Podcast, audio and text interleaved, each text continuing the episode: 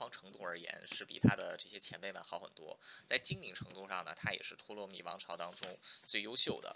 另外就是托勒密王朝，虽然说精神都不太正常啊，但是他们都是比较精明的政治家啊，就是他们贪婪啊，然后要贪婪的时候可以贪婪，要宽容的时候可以宽容，要残暴的时候呢，他们又可以很残暴。所以托勒密王朝极善权术，呃，然而在亚历山大大帝留下的四大继业者王国当中呢，啊，这四个国家其实是征伐不断的，尤其是托勒密王朝和塞琉古王朝啊，这个就是一个是在现在的埃及，一个是在现在的中东啊，就是这个地中海西这个地中海东岸这一片啊，这两个国家是经常交战，啊，所以托勒密王朝的主要的外交的重心其实是针对于北方。呃，然而时间到了公元二世纪左右的时候，罗马已经，罗马共和国在击败了迦太基之后，已经成为了地中海最强大的势力。那埃及跟对罗马而言其实十分重要，呃，因为埃及在当时整个地中海流域啊，就是地中海的这个沿岸，埃及是最重要的粮仓。呃，罗马其实是需要埃及每年向罗马来进口粮食的。因为意大利出这个进口的，意大利本身出产的粮食是不够这个地这个不够罗马共和国里边的人消耗的，啊，所以罗马一直以来都跟埃及要保证有这个商路的关系，啊，所以跟埃及的关系对罗马来说非常的敏感，因为一旦埃及发生了状况啊，这个罗马的这个粮道可能就会受到打击，呃，所以罗马一直以来都是希望能够完全的。把埃及给控制到自己的这个，把这个埃及给控制到自己的手中。那所以这个在现在就是对罗马人而言呢，啊，埃及它不仅仅是罗马的粮库啊，而且因为埃及非常富裕啊，这个埃及当时经红海的商队是到达过印度，呃，所以罗马希望能把埃及打造成一个第一是自己的粮仓，第二一个呢就是自己的提款机。那罗马这个当时在攻在攻陷迦太基之后呢，势力已经到达了北非。那在第二次布尼战争进行的同时，罗马帝这个罗马共和国也向东扩张啊，这个这个跟马其顿。王国交战，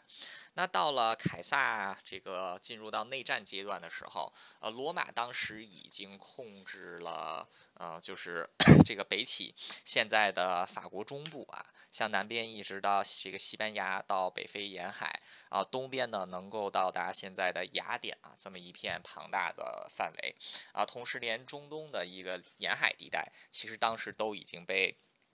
罗马共和国所掌握。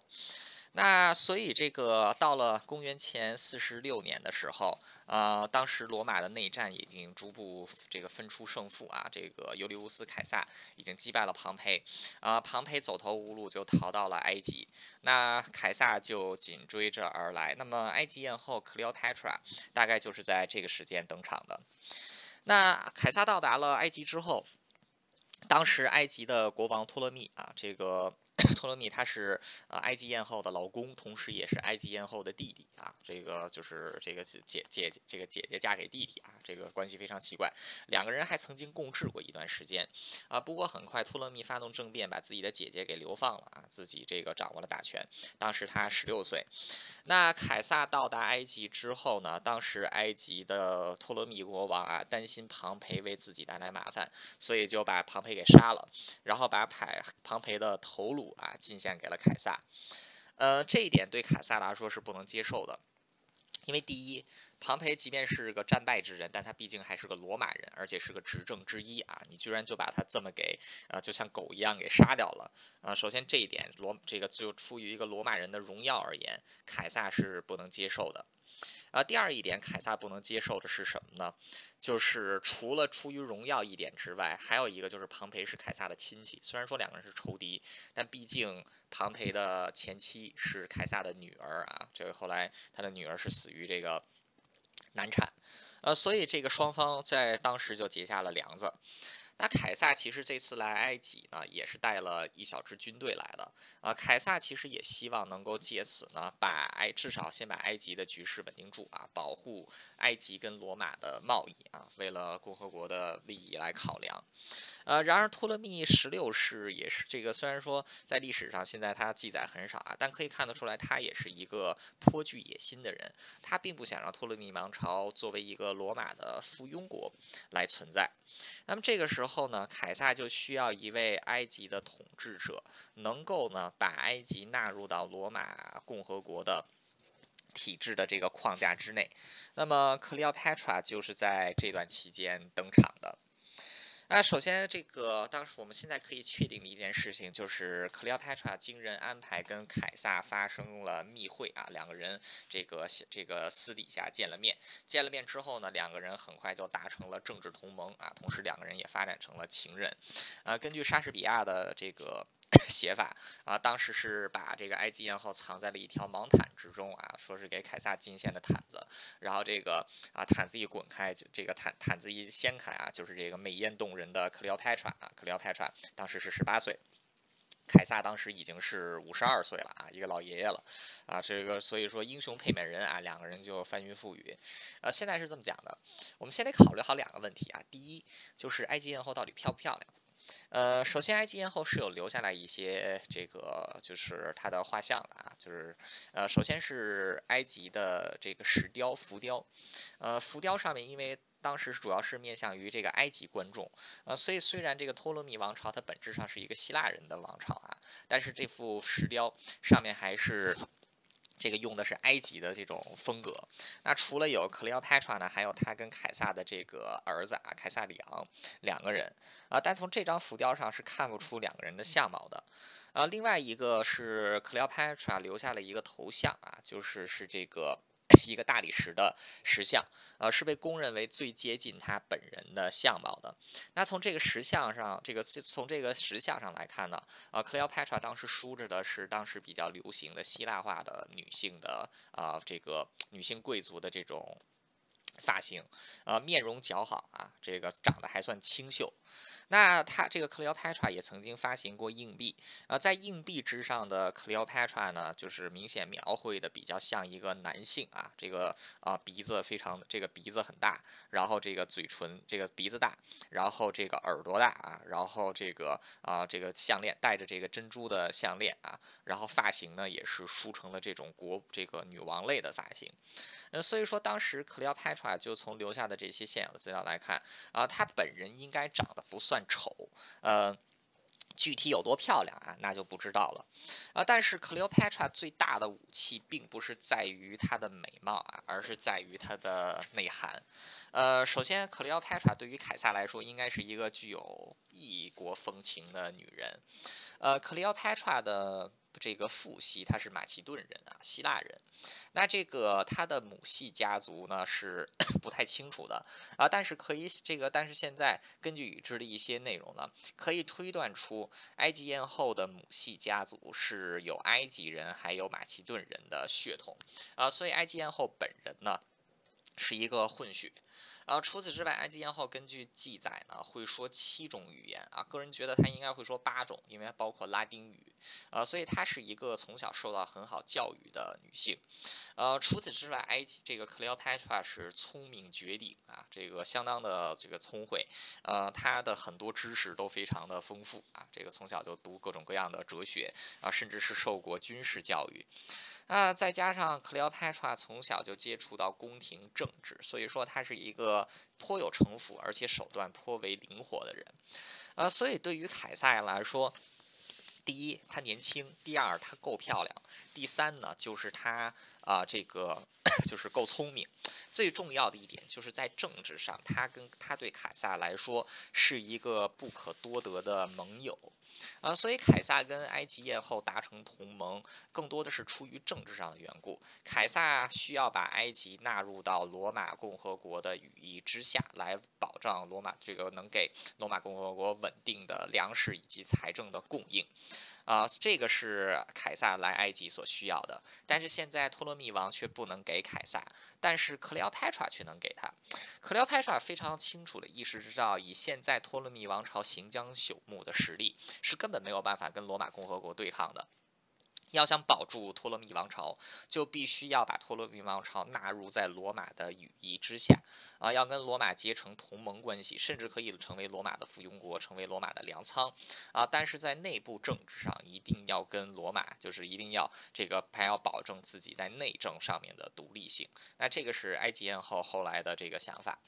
啊，所以埃及艳后跟凯撒两个人的这种结合，啊，绝大部分是由政治来决定的啊。关于这个绝大部分 两个人是出于政治利益来进行的结合，而不是因为埃及艳后就是一个妖艳贱货啊，所以凯撒就被他迷惑了啊。因为说真的啊，凯撒也不是那么容易被女人所迷惑的。呃，所以从这一点就可以看得出来啊，安吉艳后在历史上虽然说，即便我们承认啊，她是一个，就说就说她是一个这个性生活比较放荡的人啊，但是她的政治敏锐度啊，还有她的头脑啊，就从跟凯撒结盟这一点上来说啊，是绝对 不输给当时任何的这个同时期任何的这个政治人物的。那克里奥帕特接下来就是啊，这个跟凯撒一起在埃及发动了政变啊。经过亚历山大港之战之后啊，罗马正式把埃及纳入到了自己的羽翼之下啊。十六岁的托勒密王被杀掉啊，然后埃及艳后坐上了埃及的宝位啊。从此之后不再是克里奥帕特，而是埃及女王啊。那他跟凯撒并没有真正的结婚啊，两个人是维持了情人关系。呃，凯撒在平定埃及之后不久就回到了罗马，把埃及交给了克里奥帕特拉进行统治。呃，在公元前四十五年的时候，克里奥帕特拉。这个带着浩荡的这个这个带着好多的啊埃及人来到罗马去来这个参拜凯撒。那当时埃及艳后还带来了一个襁褓当中的婴儿啊，这个襁褓当中的婴儿，呃，说是凯撒的孩子。啊，凯撒从来没有承认过任何的私生子或者私生女啊，但是凯撒却同意克里奥佩特拉把这个孩子取名叫凯撒瑞昂，意思就是凯撒的儿子。啊，所以这个从从这件事情我们可以看得出来，就是凯撒跟克里奥之间啊，确实是有一点的感情。除此之外呢，因为埃及女王啊，现在已经成这个埃及女王所统治的埃及，已经成为了罗马共和国的这个就是一个重要的附庸国啊，所以出于统治者之间友谊关系也好，凯撒也必须要对克里奥派特拉施出一些善意。呃，然而好景不长，公元前四十四年三月十五号，凯撒遇刺，当时克里奥派特拉就在。这个他当时就在埃及啊，不是就在罗马。那在凯撒遇刺后，这个这个几个月啊，克里奥派特拉就回到了埃及啊，从此再也没有来到过罗马。那在接下来将近八年的时间里边，克里奥派特拉都是在对内进行治国。那克里奥佩特拉的政绩如何呢？那如果单看克里奥佩特拉他留下来的这个啊，就是现在留下来的很多资料，还有考古学证据表明，克里奥佩特拉其实是一个相当优秀的统治者。呃，托勒密王朝在经过了一百这个将近啊两百多年的战乱之后，已经是残破不堪。那在克里奥佩特拉的统治之下呢，托勒密王朝的埃及迎来了短暂的复兴。啊，而且这个过这个从公元前四十四年一直到公元前三十三年啊，这十几年的时间还算是风调雨顺啊。埃及的粮食是基本上这个啊，埃及的粮食基本上就是年年丰收啊，所以人民相生活也比较富足啊。而且哎，这个克里奥派特拉还重新组建了托勒密王朝的舰队啊，还有商业船队，扩大了海运的贸易规模，那也是给埃及积累了大量的财富。所以在当时的埃及，克里奥佩特拉的女王，克里奥佩特拉女王其实是非常受埃及人民爱戴的，因为她确实是一位还不错的统治者，啊，而且埃及在她的就是这个就是她跟凯撒结成的同盟，那确实也是给埃及带来了稳定啊，因为罗马共和国能够这个在外交上对埃及进行保护，啊，不过随着凯撒的死。以及接下来发生的罗马内战，那克里奥帕特也很快意识到，呃，自己现在需要寻找一个新的凯撒，给埃及寻找一个新的靠山。那现在罗马这个就是第这个在击败了凯杀掉凯撒的这些啊，就是这些元老院议员之后，那当时啊这个罗马帝国又这不是还是不是帝国，罗马共和国又出现了第二个三头同盟啊，就是三个比较大的政治家，排名第一的呢就是安东尼啊，这个马克安东尼。这个马克安东尼是凯撒的副官，他跟克利奥帕特拉算是老相识了啊，两个人在埃及就见过面。第二个呢，就是凯撒的钦定的继承人啊，屋大维。屋大维很年轻，当时只有二十岁而已。呃，第三一个呢叫里必达斯，呃，里必达斯他是这个凯撒的骑兵指挥官啊，这个到后来三个人一起击败了。这个卡西乌斯和布鲁图斯之后啊，三个人这个重新巩固了三头同盟啊，所以罗马是被这三个人分割统治啊。但里必达斯其实只是一个傀儡，因为他很快就被这个屋大维给吞并掉了啊。所以真正对罗马未来有主控权的，其实就是马克安东尼还有 屋大维两个人。那当时马克安东尼呢已经年过四十，屋大维只有二十岁。那克利奥佩特需要从这两个人当中啊来选出一个人来做自己的靠山。那很多人会问了，为什么埃及不能靠自己？因为很简单，埃及是不可能靠自己的。呃，虽然说埃及积攒积攒了这个。大量的财富啊，但是就总体的军力而言，埃及军队是没有办法跟当时横行天下的罗马军团所抗衡的啊。除此之外，埃及的北大门啊，就是中东地区是罗马的领地，埃及的西大门也是罗马的领地啊。埃及是处于被罗马两面夹击的情况，呃，所以无论是出于这个，就是所以说，埃及是不具备跟罗马抗衡的实力啊。同时，也正是因为埃及把自己变成了罗马的附庸国啊。在过去这几年里，啊，埃及才能这个终于是托勒密王朝迎来了一段和平的时期，啊，所以克里奥派特他绝对不会打破这样现在和平的现状。但真正的难题是在于，在乌大维和安东尼之间，到底要选哪一个？那么对于克里奥帕特而言那，这个他最后做出来的选择呢，就是马克安东尼。那克里奥帕特为什么会选择马克安东尼呢？第一，就是就当时的实力而言，马克安东尼确实是比乌大维要强很多。呃，乌大维毕竟当时还年轻，马克安东尼他长控着罗马的东部啊，也是罗马最富庶的一块地方啊。除此之外呢，安东尼功勋卓著啊，手下有一批忠心耿耿的人物啊，还拥有这个在元老院当中也有相当强力的支持者。啊，所以，然后再加上在这个击败这个卡西乌斯和布鲁图斯的叛乱当中，啊，安东尼居居功至伟啊，甚至风头是压过了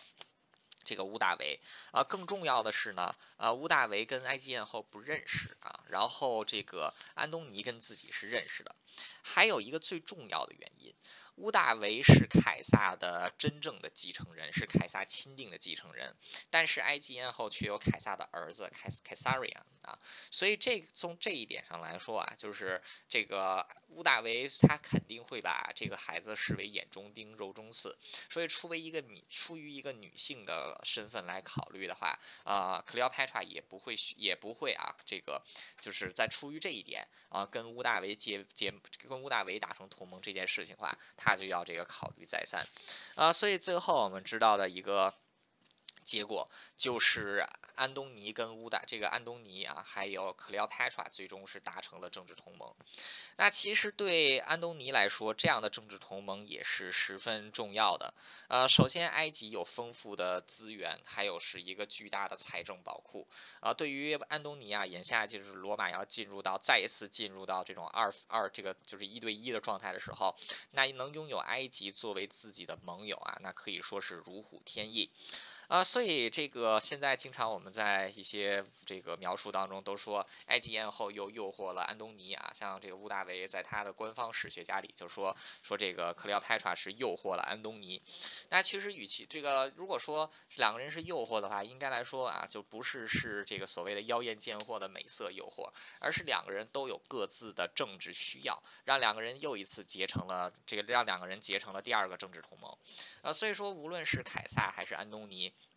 对克里奥帕特来说，两个人都是重要的政治盟友。同时，对于凯撒和乌大和对凯撒和这个安东尼而言，啊，埃及也都是一个重要的政治、战略、经济资源。啊，克里奥帕特更是一个可以值得信任的埃及的统治者。啊，所以几个人组这个，所以说，呃，埃及艳后跟凯撒和安东尼之间，啊，他们的情欲关系是占非常次要的地位。更重要的是，他们当时的政治上的需要。和经济上的需要，啊，所以从这一点上来说，啊，如果说埃及艳后是一个妖艳贱货的话，我们也只能说她是一个非常会操弄自己手中政治筹码的一位人物啊。就从这一点上来说，她绝对堪称得上是一位比较优秀的这个政治家。啊，那接下来罗马就爆发了，这个终于是在公元前，这个在公元前啊三十三，这个公元前三十二年啊，公元前三十二年的秋天，啊，内战终于正式爆发，就是凯撒和屋大维之间啊，不是安东尼和屋大维之间啊，爆发了内战。那这一次双方的战场并不是在埃及或者在罗马，而是在罗，而是在希腊啊，这个这个巴尔干半岛的西海岸，就是雅克辛海角之战。呃，那么在雅克辛海角之战当中呢，就是现在的描述都是啊，埃及这个双方舰队正在交战的关头啊，克里奥帕特拉突然带领自己的舰队逃亡啊，然后啊，安东尼看到自己心爱的女人逃亡，也就抛下了自己的军队啊，然后这个啊，乘着船就追上了女王的舰队，两人一起回到埃及啊，这个是现在主流的说法啊，但其实。我们再回过头来看一看雅克辛海角之战，就明白为什么两个人会选择逃亡了。呃，首先就是两个人，这个乌大维和安东尼当时的就是当时双方是隔着亚得里亚海啊，就是呃亚平意大利还有希腊之间的这条海峡来进行对峙。那这个当时安东尼 他是把自己的主力的海军还有。这个陆军全部调集到了这个就是亚得里亚海的东岸啊，在雅克辛海角这一片区域。那当时安东尼手下有超过四百艘战舰，还有将近十二万人的这个陆军，规模十分庞大。呃，乌大维相对来讲呢，势力稍微单薄一点，陆军只有十万，海军大概只有三百。那乌大维自己的兵力只有相对十万陆军以及三百艘不到四百艘的战船，但是乌大维有一个得天独厚的优势，就是它是本土作战。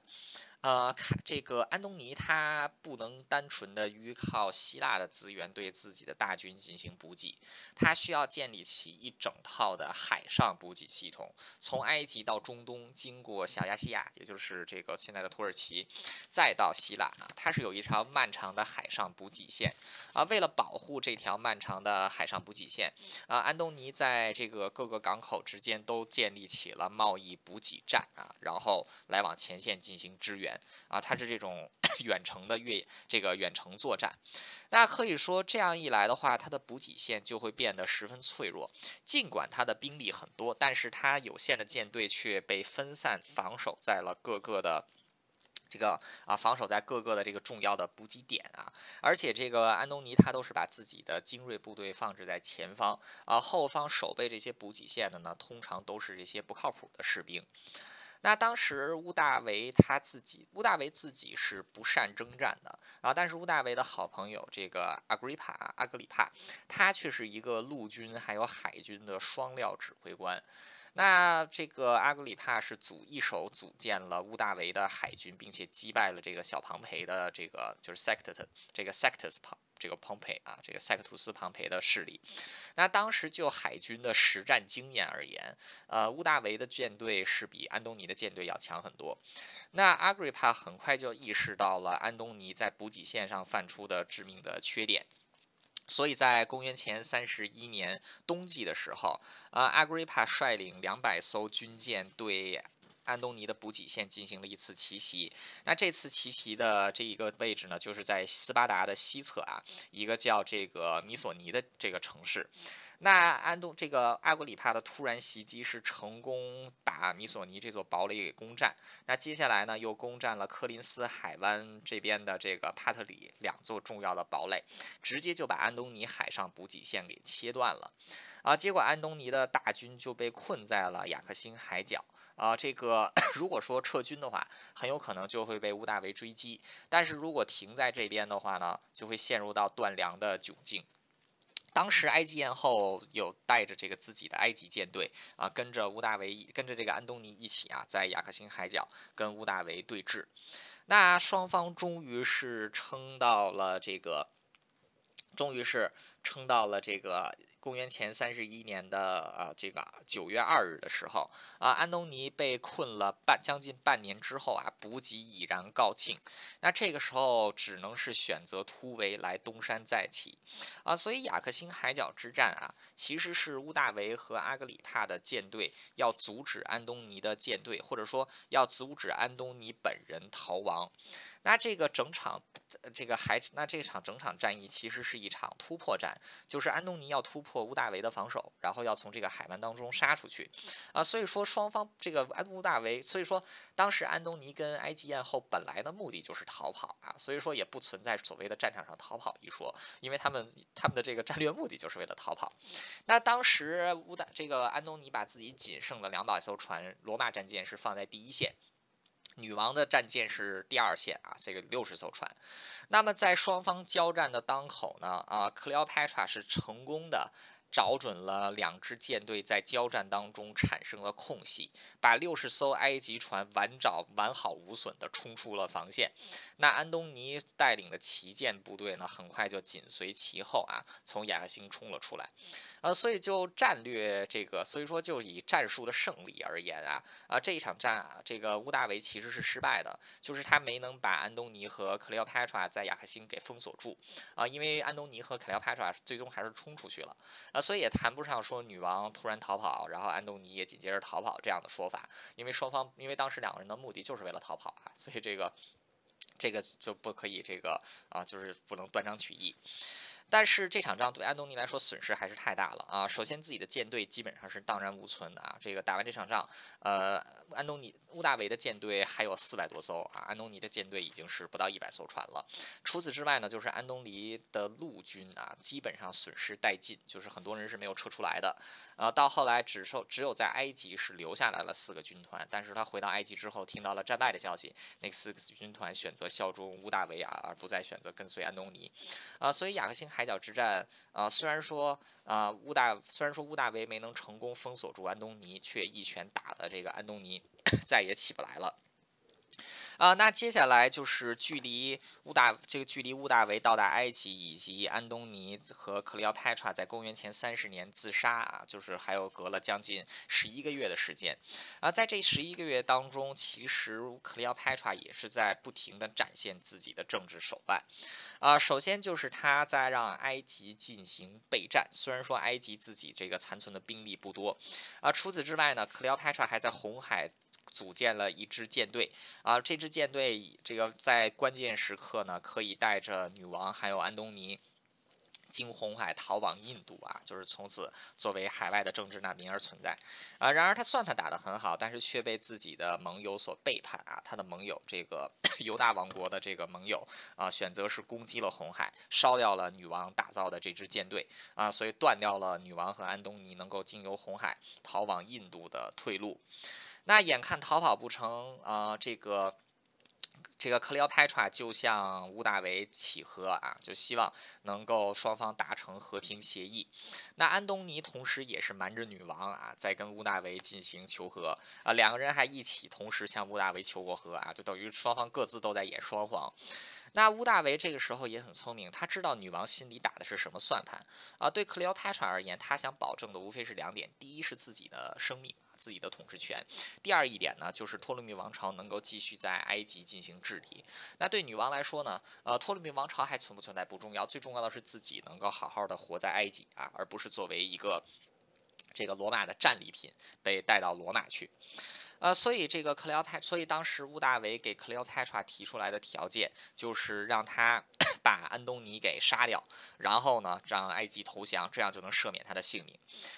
然而，以当时克里奥佩特拉的实力，是完全可以把安东尼给杀掉的，因为安东尼当时已经无兵可用了。但是克里奥佩特拉自己手中还有埃及的部队，虽然说埃及的部队不如罗马的部队，打不过乌大维，还打不过你这只落水狗安东尼嘛？呃，但是女王却没有选择这么做，为什么呢？因为自己的弟弟的前车之鉴，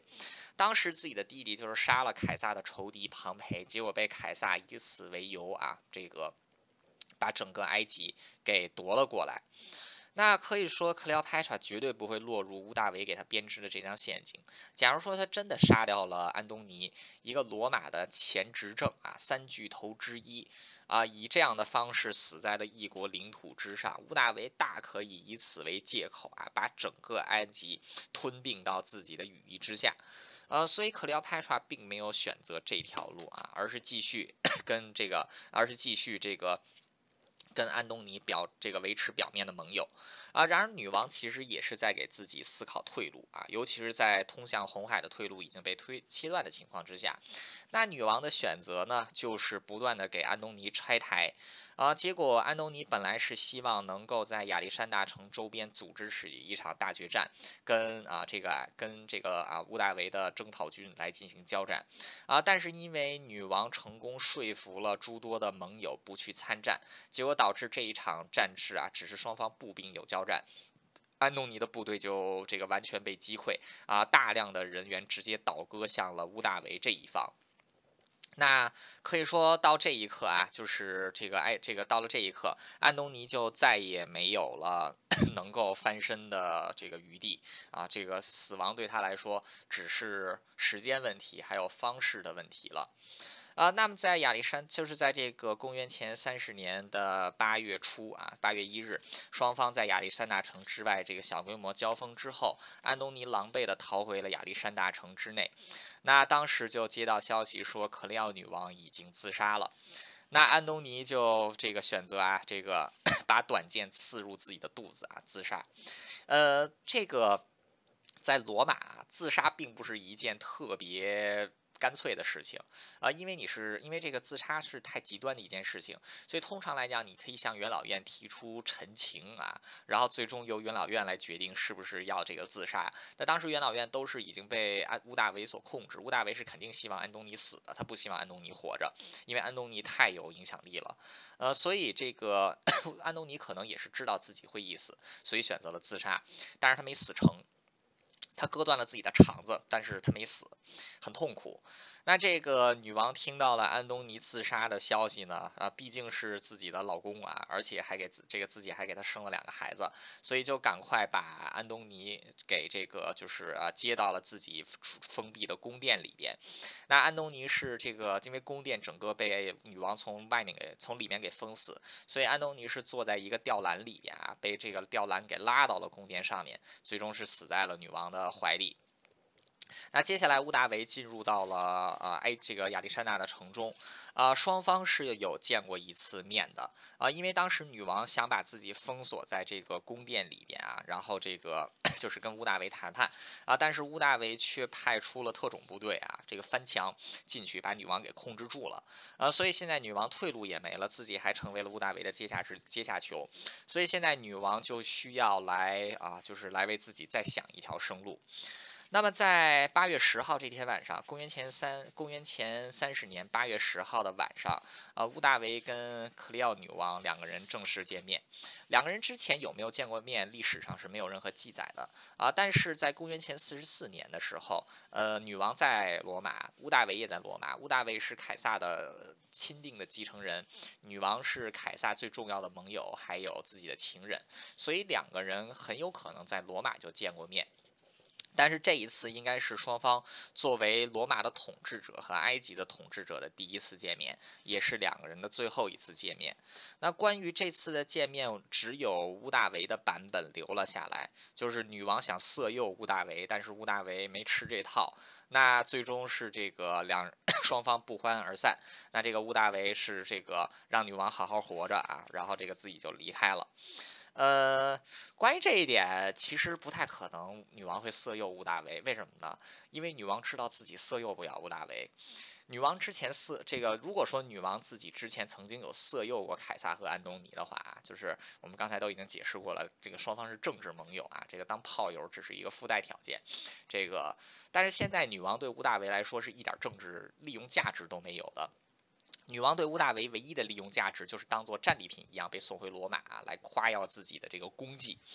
呃，所以女王知道这一点是肯定是没没有用的。那这个女王自己是非常清，是非常明白的。任何盟友都是建立在双方的利益交换之上，但现在的双方利益是根本就。不对等的，所以女王怎么可能会选择去色诱乌大维呢？而且女王这个时候三十八岁，乌大维这个时候三十一岁，乌大维是一个出了名的爱玩小女孩的人，他怎么可能会对一个比自己大七岁的人有兴趣呢？嗯，所以说这个。这个当从色诱这一点来说，明显就是乌大维是诚心要把埃及艳后给塑造成一个艳后的形象啊，要把她给塑造成一个妖艳贱货的形象，以凸显出自己坚韧的意志力啊。但其实两个人可能根本就是发生了一场对话，很有可能就是埃及女王低声下气的向乌大维求饶啊。所以乌大维他在历史当中可能他在自己的历史阶段中可能说了一句真话，就是他说让女王好好活着啊。但乌大维自己肯定是。是眼下要把埃及给吞并，要把女王当做战利品一样送回罗马，啊，所以女王在跟乌大维见面之后就选择了自杀，啊，那女王选择自杀的方式 也是这个历史上也是有多种多种的多种多多样的记载啊，这个。这个是根据莎士比亚的写法，他是把这个毒蛇藏进了这个埃及的眼镜蛇藏进了无花果篮子里边，然后这个带进了宫殿里边，然后把用毒蛇把自己给咬死。首先这一点不太可能，因为埃及眼镜蛇如果长成长到有毒性，能够毒死成年的话，那条蛇挺大的，肯定不能藏在菜篮子里边，一定会被发现啊，所以这一点是不可能的。最有可能的就是女王可能早就在宫殿中准备好了毒药，在自己跟乌大维谈崩了之后，就选择了自杀啊，这个没有那么的。这个没有那么的戏剧性啊，但是有一点我们可以肯定的，就是女王在自杀之前，命人送了一封信给乌大维，上面就是写着自己死后希望能跟安东尼葬在一起。乌大维本来是想让女王活着啊，好把她带回罗马，这个当 当成自己的战利品啊，炫耀一番啊，这个游街游街完了之后啊，再处死的。但是现在听说这个女王要自杀啊，乌大维一看啊，这个表表演的舞台都搭好了，但是人演员却没了，赶紧就跑过来啊，但是已经晚了。女皇已经结束了自己的性命，嗯，所以埃及艳后啊，三十八年的人生啊，至此结束。那所以说，现在我们可以看得出来啊，呃，埃及艳后在历史上，就是或者说在后世的创作里，她是被描写成了一个妖艳贱货的形象啊。然而，其实埃及艳后她的作为女人的身份只是次要的。那在真正的她的身份当中呢，她其实是一个非常精明的政治人物啊，她是一名女王。大家要记住啊，她是虽然说我们现在管她叫埃及艳后，但是她是一个王，她是是一个女王啊，她是艳后，她不是她的重点不在于艳啊，而是在于那个后，她是在她是她真正的身份，并不是一个女人，而是一个统治者。所以我们在讲埃及艳后的时候，经常陷入的一个误区，我们总是会把一个女人的身份带入到她作为一个君主的。身份当中啊，然而对于女王而言，她所考量的始终都是自己的政治利益以及托勒密王朝的存续，而不是在于自己究竟要给谁生孩子这件事情。生孩子只是一个附加的产值而已，因为毕竟能跟凯撒或者安东尼结盟，寻找到这样的政治盟友，女王也会通过一些其他的方法把这两个人。给留在自己的身边，让政治同盟给稳固。所以说，双方政治同盟稳固的基石是在于埃及需要罗马共和国的保护，而罗马共和国需要埃及的资源。这个才是埃及艳后两度跟罗马将军结成同盟的关键所在，而不是在于他是一个妖艳贱货。呃，所以历史上的埃及艳后是一个非常精明的政治家。啊，正是因为他所构建的同盟以及他本人杰出的治国能力，托勒密王朝在几百年的混乱之后，终于是迎来了短暂的曙光。然而很可惜的就是，安东尼也好，乌大维这个安东尼也好，啊，这个克里奥佩特也好，他们遇到了乌大维这个大魔王，而乌大维这个大魔王，事实证明是一个比凯撒更有心计、更能隐忍啊，最后能开创比凯撒更伟大功绩的一个啊，这个第二代的凯撒啊。凯撒当年确实是没有选错人啊，这个 他自己，他这个自己算是自己的外甥啊，这个给这个凯撒自己没有儿子，所以把自己的这个年年幼的外外甥啊，九岁的时候就带在自己的身边，像继承人一样的培养。那最终，屋大维也是没有辜负凯撒的期望，让这个最终是开创了罗马帝国的时代啊，也是把这个罗马帝国推向了一个极盛时期。那所以说，克里奥佩特拉在同一时期，他跟安东尼遇到了一个非常不幸的一点，就是他们会永远的生活在凯撒和屋大维的阴影之下，因为虽然说。女王跟安东尼都是人中之龙，但是这个凯撒是龙王啊，然后这个屋大维是一个大龙王，他碰他们两个碰到了这两位，呃，所以说后来这个屋大维因为要贬低安东尼和克里奥佩特拉，把安东尼给塑造成了一个迂腐、贪婪、贪美色的、不顾罗马人形象的一个罗马的背叛者，那自然也就需要把埃及艳后。或者说把克里奥帕特拉塑造成这个埃及艳后的形象，对他来说才好用。但是很多人都忘了，埃及艳后她最重要的并不是在于艳字，而是在于那个后字。她是女王，她是一个统治者，而不仅仅是一个女人。呃，所以我觉得莎士比亚给女王安排的结局啊，就是这个埃及艳后那部戏剧最后结尾的那两句台词，我觉得还是非常符合女王的身份的。嗯，这个当时据这个根据莎士比亚的描写啊，当乌大维听闻女王想要自杀的消息之后，迅速这个带领自己的侍卫冲进了女王的宫殿，但是看到女王跟自己的侍女已经倒在台，已经倒在了床上啊，其中一个侍女 还没有断气，那这个其中一位侍女还没有断气，呃，乌大维于是就向这位侍女询问说。你的女主人，你的这个女你的女主人死的安详吗？然后这个侍女回答道：“我的女主人死的像所有的国王一样。”嗯，所以我觉得莎士比亚最终还是给这位埃及艳后应有的身份，她是一个统治者，而不再是一个女人。好啦，这个就是埃及艳后的故事，感谢大家的收听，我们下期再见。